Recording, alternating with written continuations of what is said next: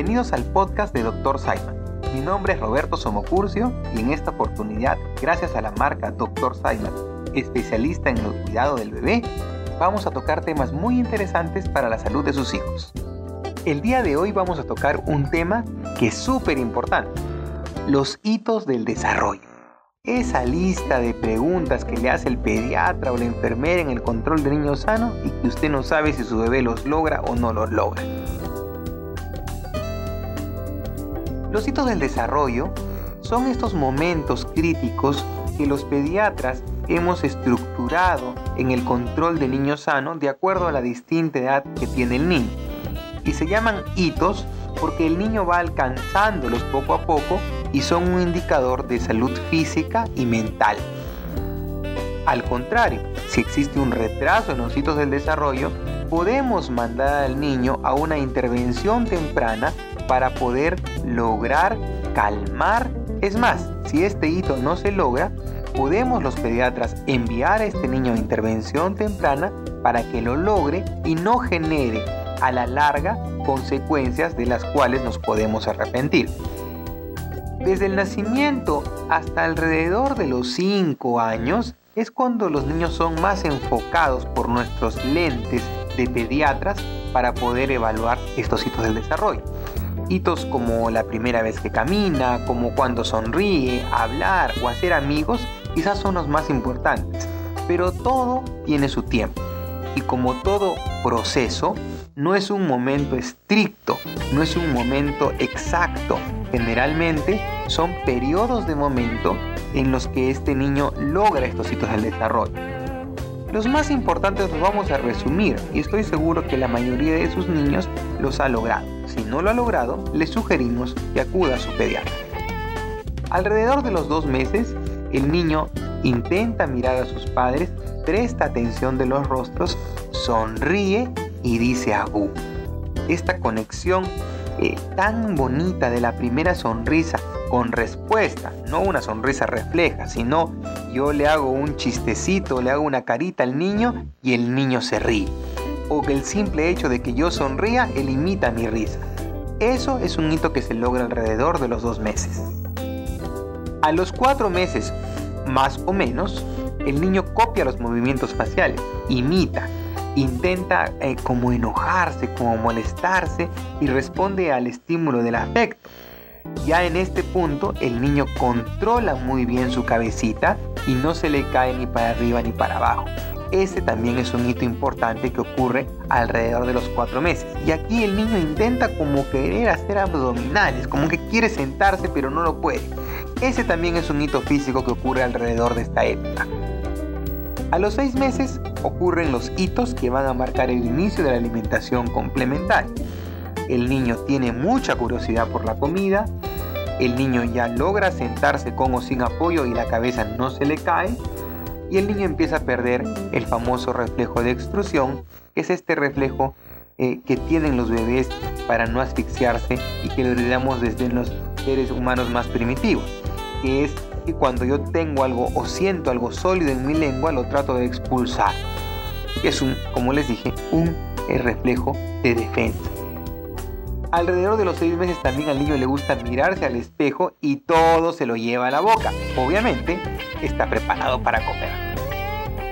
A los nueve meses, el niño ya tiene sus juguetes favoritos y toma objetos pequeños entre el pulgar y el índice, no haciendo una pinza muy fina, sino una pinza gruesa. Coge cosas con, con, toda la mano.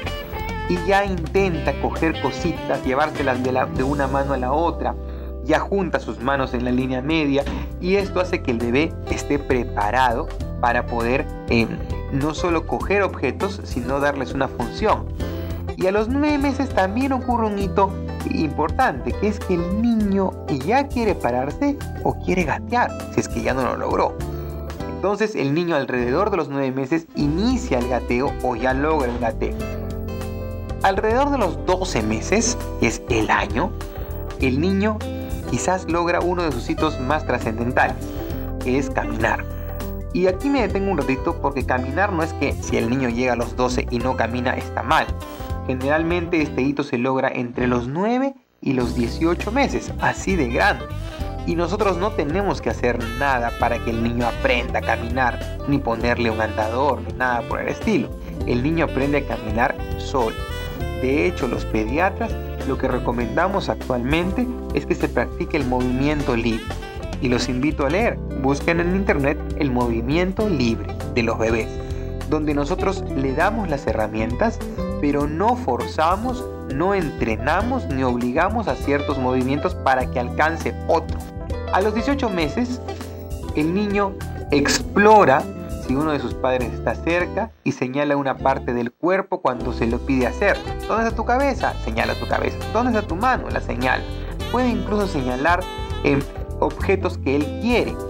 Reconoce su nombre cuando lo llama y obedece órdenes simples. Por ejemplo, le digo, tráeme la pelota y el niño va y trae la pelota. A los dos años, el niño se entusiasma al ver a otros niños y comienza a clasificar objetos por sus formas, por los colores, por el grupo de animales, por el sonido que hacen los animales. Es un niño que ya empieza a hablar o habla frases, incluso ya puede decir oraciones.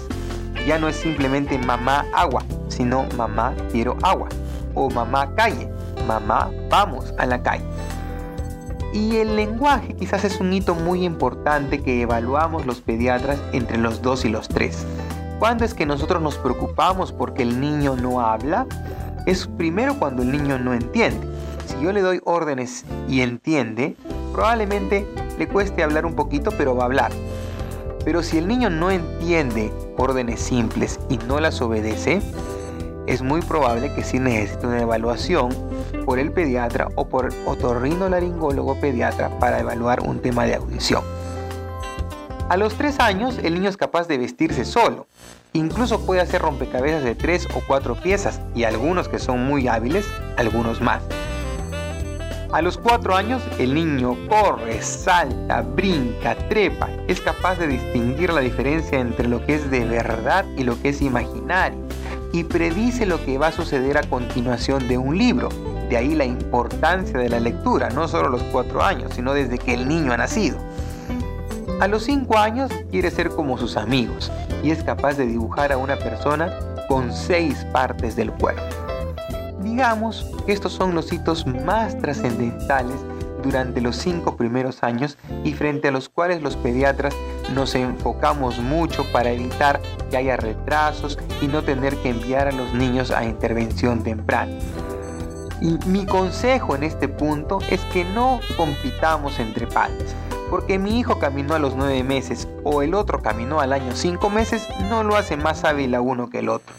Las habilidades y las inteligencias múltiples, eh, como su nombre lo dice, son múltiples. El niño que no desarrolla un área de, de sus hitos del desarrollo compensa probablemente con otras. Ya más bien, si el pediatra se da cuenta que hay retraso en varias áreas del desarrollo, sí será mejor acudir a terapia para que mejoremos estas habilidades Recuerden siempre que es mejor que les digan a los 3 o 4 años qué bueno que estuvo en terapia y no requirió más, a que lo dejemos pasar y a los 4 o 5 años les digan por qué no lo trajo antes.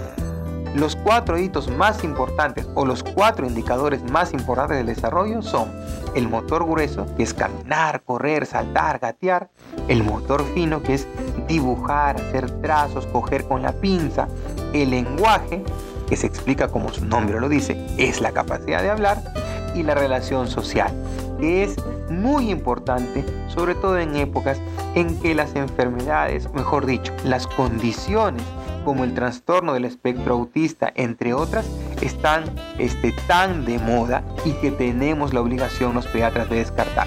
Yo les, les comenté que alrededor de los 18 meses los pediatras siempre preguntamos, ¿el niño reconoce su nombre cuando lo llaman? ¿Señala lo que quiere? Sí, probablemente ese niño tenga un contexto y un desarrollo social adecuado. Muchas gracias por habernos acompañado en este podcast sobre los hitos del desarrollo y los espero en el siguiente capítulo.